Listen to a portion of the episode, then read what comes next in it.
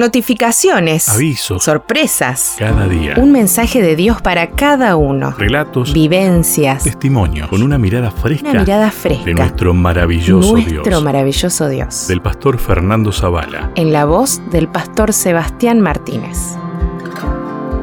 Anímate. Todos los días del desdichado son difíciles, pero el de corazón alegre tiene un banquete continuo. Proverbios 15:15. ¿Sabes lo que significa la palabra oximorón? Básicamente significa usar dos términos aparentemente contradictorios para dar lugar a un nuevo sentido.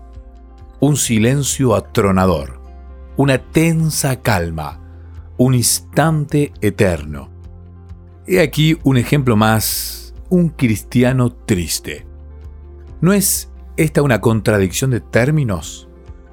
No me refiero al hecho de que en ocasiones podamos estar tristes. Quiero decir más bien que no se espera que el cristiano pase por este mundo mirando solo el lado negativo y triste de la vida. Así es.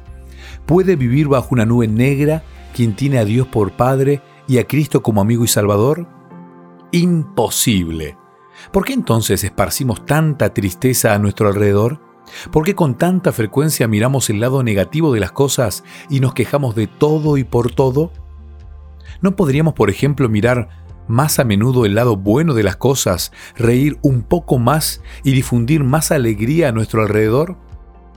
Esto último me recuerda un relato que narra Alan Klein acerca de un hombre que siempre se quejaba por todo.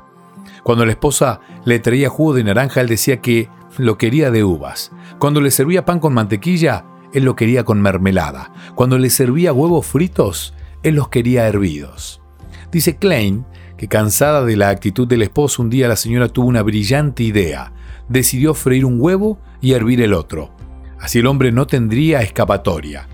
Le sirvió pues los huevos y esperó. El hombre miró el plato durante unos segundos y luego gruñó. Mujer, freíste el huevo equivocado. El punto está claro. ¿Por qué mirar siempre el lado negativo de las cosas? Todos los días del desdichado son difíciles, dice el sabio, pero el del corazón alegre tiene un banquete continuo. ¿Cómo disfrutar de ese banquete que Dios nos ofrece en este nuevo día? En primer lugar, recordemos que en el cielo hay un Padre que nos ama más de lo que jamás podremos imaginar. En segundo lugar, mostremos al mundo todo lo bueno que puede suceder cuando Cristo el Señor mora en el corazón. Así que, si estás triste, anímate y si estás alegre, asegúrate de comunicar esa alegría a tu alrededor. Eso también es cristianismo. Amado Dios, gracias porque eres mi Padre Celestial y gracias porque he encontrado en Cristo a un maravilloso amigo y Salvador.